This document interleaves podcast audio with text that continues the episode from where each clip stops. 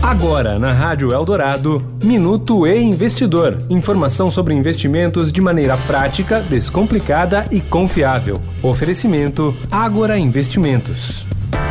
Desde que o Supremo Tribunal Federal entendeu ser constitucional a apreensão da Carteira Nacional de Habilitação e do passaporte como medidas para assegurar o cumprimento de ordem judicial, muitos passaram a se questionar se correm o risco de ter os documentos cassados em caso de dívida.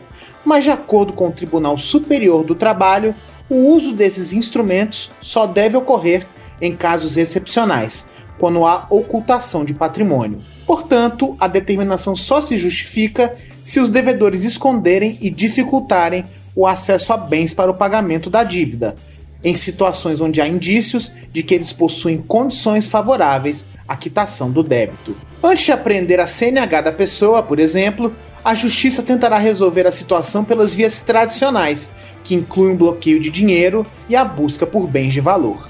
Eu sou Renato Vieira, editor do e Investidor. Até a próxima. Você ouviu o Minuto e Investidor. Informação confiável para investir bem. Oferecimento Agora Investimentos.